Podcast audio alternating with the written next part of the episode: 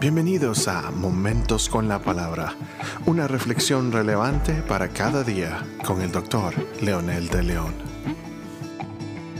Saludos amigos y amigas, aquí estamos nuevamente con un episodio más de nuestro podcast Momentos con la Palabra.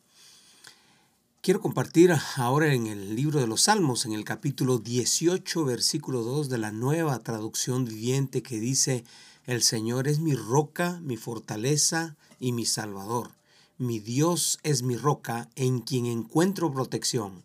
Él es mi escudo, el poder que me salva y mi lugar seguro. Sencillamente este pasaje solo muestra la confianza, seguridad y certeza del salmista con el Señor. No hay ninguna duda en medio de las persecuciones de su suegro, el rey Saúl. David sabe quién es su Dios. Lo había experimentado cada momento de su vida. Por lo tanto, las adversidades, eh, las convierte en posibilidades y en enseñanzas para su vida. ¿Qué hizo en la vida de David que encontrara siempre en cada situación, por muy difícil que pareciera, una nota de alabanza? Una de las grandes respuestas están en este mismo salmo cuando él descubre que la vida está plagada de problemas, desafíos, desengaños. Sin embargo, la convicción del salmista era que en medio de todo eso, que sería normal en, la vida del ser humano, encontraría paz a su alma y seguridad a su vida.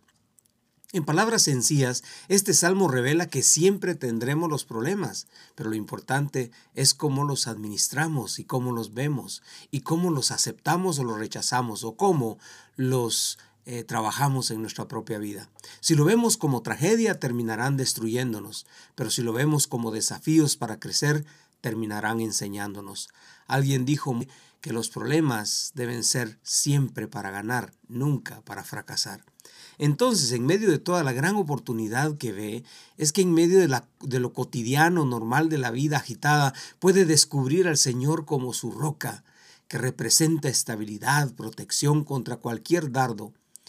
Pero una zona de refugio segura es el Señor. Ah, qué hermoso pensar el salmista sí conocía al Señor. Luego agrega mi fortaleza y salvación. ¿Cómo no depender y esperar en el Dios poderoso que cuando se encuentra rodeado de sus enemigos, eh, el salmista puede ver su gloria? ¿Quién realmente le puede asistir en un momento como este? Nadie, por lo que él había aprendido a confiar siempre en el Señor desde que tenía uso de razón al ser un pastorcito de ovejas en situaciones difíciles. Luego confirma con palabras de un guerrero, Él es mi escudo, el poder que me salva y mi lugar seguro. Estas eran tres características importantes que hacía de un guerrero efectivo o efectiva su batalla contra el enemigo.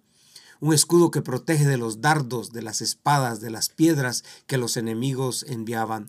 El poder es la autoridad que daban los reyes a sus valientes para ejecutar acciones. El poder eran las armas que pudieran tener también a su favor. El poder era su estado de ánimo para vencer a los enemigos que a veces atacaban psicológicamente a los adversarios al llevar gigantes o armas sofisticadas según su tiempo. Pero otra connotación muy interesante es que su Dios a través de todos los tiempos le había demostrado que si confiaba en Él, sería salvo.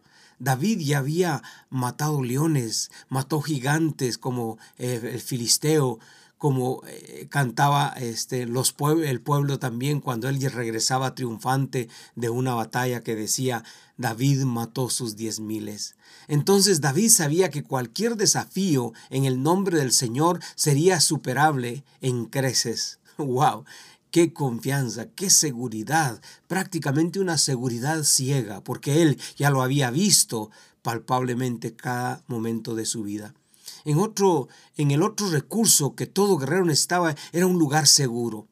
Él lo dice, un refugio para descansar, para recargar energías, para tomar nuevo armamento y otras cosas más importantes que todo guerrero necesitaba, quizás reafinar la estrategia, etc. Los siguientes versículos muestran su confianza y su plena seguridad que dice que basta con invocarlo. Qué grado de confianza, qué garantía más poderosa cuando alguien como David conoce el poder del que le protege. Ahora esto surge alguna pregunta. ¿Por qué mucha gente se encierra en sus desgracias en, en vez de ver las posibilidades, en vez de ver las salidas para triunfar? ¿Por qué ser tan fatalistas y verle siempre lo negativo a la vida? Alguien dijo que muchos ven el lado vacío del vaso en vez de ver el lado lleno, pero alguien añadió, el problema es que muchos ni siquiera ven el vaso. ¿Qué pasaría si tuviéramos el conocimiento y la confianza que David tenía en el Señor? ¿Podríamos ahora reconocer al Señor como lo hizo David? Es posible, pero necesitamos de una constante, inteligente, decidida e intencional búsqueda de su presencia mejor dicho, reconocimiento de su presencia, porque Él está con nosotros. No ignorarlo, Él está presente en cualquier circunstancia. Cuando esto suceda, entonces tendremos la misma actitud que tuvo el salmista. ¿Quiere usted experimentarlo? Oremos juntos. Amado Padre, gracias por ser el Dios personal, el Dios que no ignora cuando le buscamos y le adoramos. Hoy me quiero comprometer a honrar tu presencia y a reconocer tu señorío sobre mi vida. Gracias porque esta oración me la estás tomando en cuenta. Declaro que eres mi roca, mi castillo, mi redentor y mi fortaleza, como lo hizo tu siervo y todos tus siervos que te conocieron personalmente. En el nombre poderoso de Jesús. Amén.